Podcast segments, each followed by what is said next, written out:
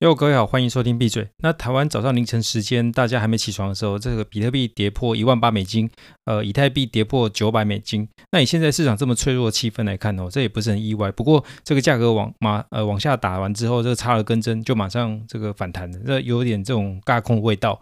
那周日整天的行情呢，几乎是稳住的状况。那有些主流币还有超过呃将近十 percent 的涨幅。那因为底部的阶段通常是这样，就来来回回。那也建议说，如果真的想要上杠杆的这个朋友呢，还是多。多加小心点。虽然我很想说，这种时候呢，其实把荧幕关掉，那 App 顺便删掉就好了。那因为在胆战心惊下，我去多赚那一点钱，那其实很容易都输回去了。不过这也只是呃一个做过十年交易师的交易员和币圈九年投资人的小看法而已。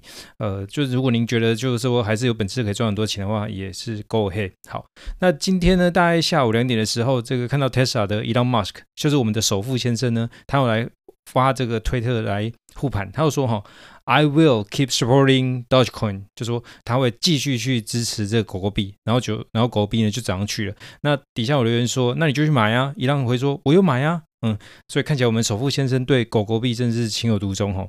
那然后我顺便带出一点小思考，就是说在币圈内大概有两万多种的这种有有点名气的加密货币啊。那首富先生为什么大概只有点名过两个币呢？也就是比特币和狗狗币呢？连一般散户。呃，就币圈新人里面最喜欢的这个以太币，呃，不要说是韩盘哦，然后一浪他几乎也没有在讨论过。那当然他怎么想是他的他的事。不过我们从这里可以看到说，他对所谓这种加密货币的使用和功能上，哦，基本上就是聚焦在这个储值跟支付上，因为他把。它毕竟是一个所谓把呃这种第一性原理呃的 first principle 用得很透彻的大咖，所以我们也会对他这样的思路会感兴趣哦。那过去一年以来，这个由以太币的这个智能合约衍生出来的这所谓的 DeFi、NFT 还有 GameFi，可以说是呃本轮牛市就是让以太币给带起来的哦。那这一轮呢，如果说一直围绕在这种呃去中心化。金融或者说套利出高年化的报酬率，还是用这种小图片来处置哈，那其实也都没有人在管这个所谓支付这个事。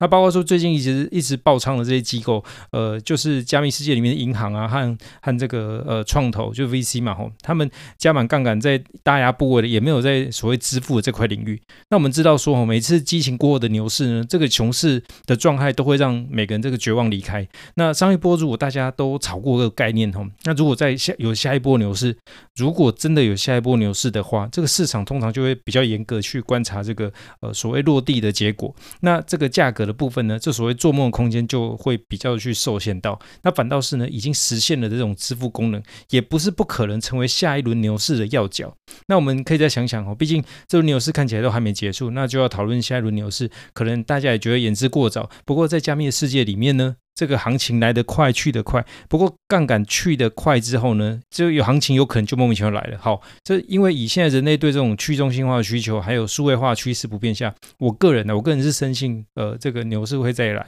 不过这前提是能够撑过熊市。那慢慢的熊市呢，闭嘴陪您慢慢撑过。那今天先这样，我先闭嘴，拜。